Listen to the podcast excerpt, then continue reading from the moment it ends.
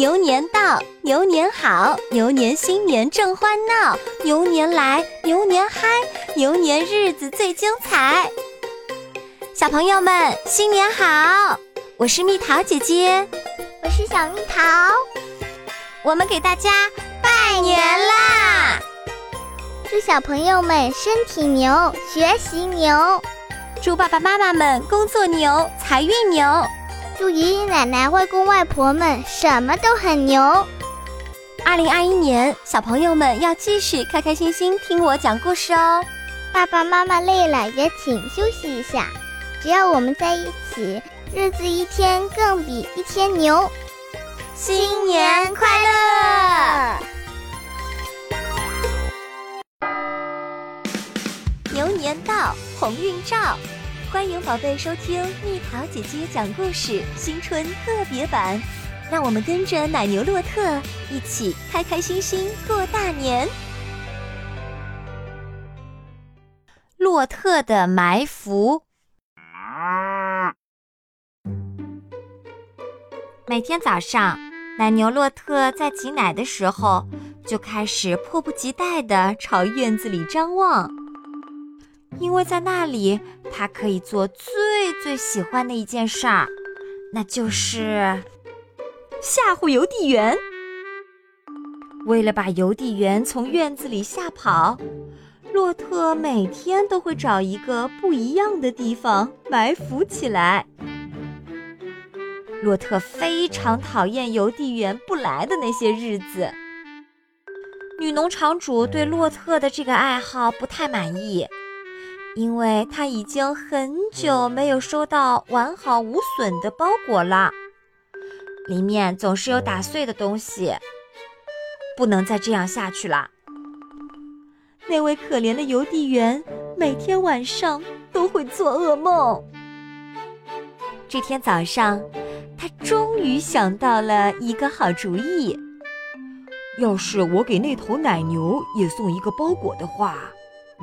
邮递员心想：“说不定他就会喜欢我了。”洛特还和往常一样的藏了起来，又和往常一样的跳出来吓唬邮递员：“给我站住，洛特！别闹啦！”女农场主看到洛特又把邮递员吓跑了，大叫起来：“再也不能这样啦！”她跳上了拖拉机。突突突地追赶洛特，别追啦！邮递员也大喊：“这个包裹是给你的，你这只蠢牛！”洛特来了一个急刹车，包裹？他还从来没有收到过包裹，这里面会有什么呢？但是包裹翻着跟头从他身边跳了过去。然后继续向前跳。哦天哪！女农场主吃惊地喊道。但是太晚了，包裹静静地躺在地上。洛特和邮递员呆呆地站在路边。压扁了，邮递员喃喃地说。洛特失望地一屁股跌坐在草地上。当洛特颤颤巍巍地站起来后，邮递员的自行车已经完全变了样。完了，邮递员抽泣着说：“没有自行车，我以后可怎么送邮件啊？”呵呵。从那天起，吓唬邮递员的恶作剧就再也没有发生过了。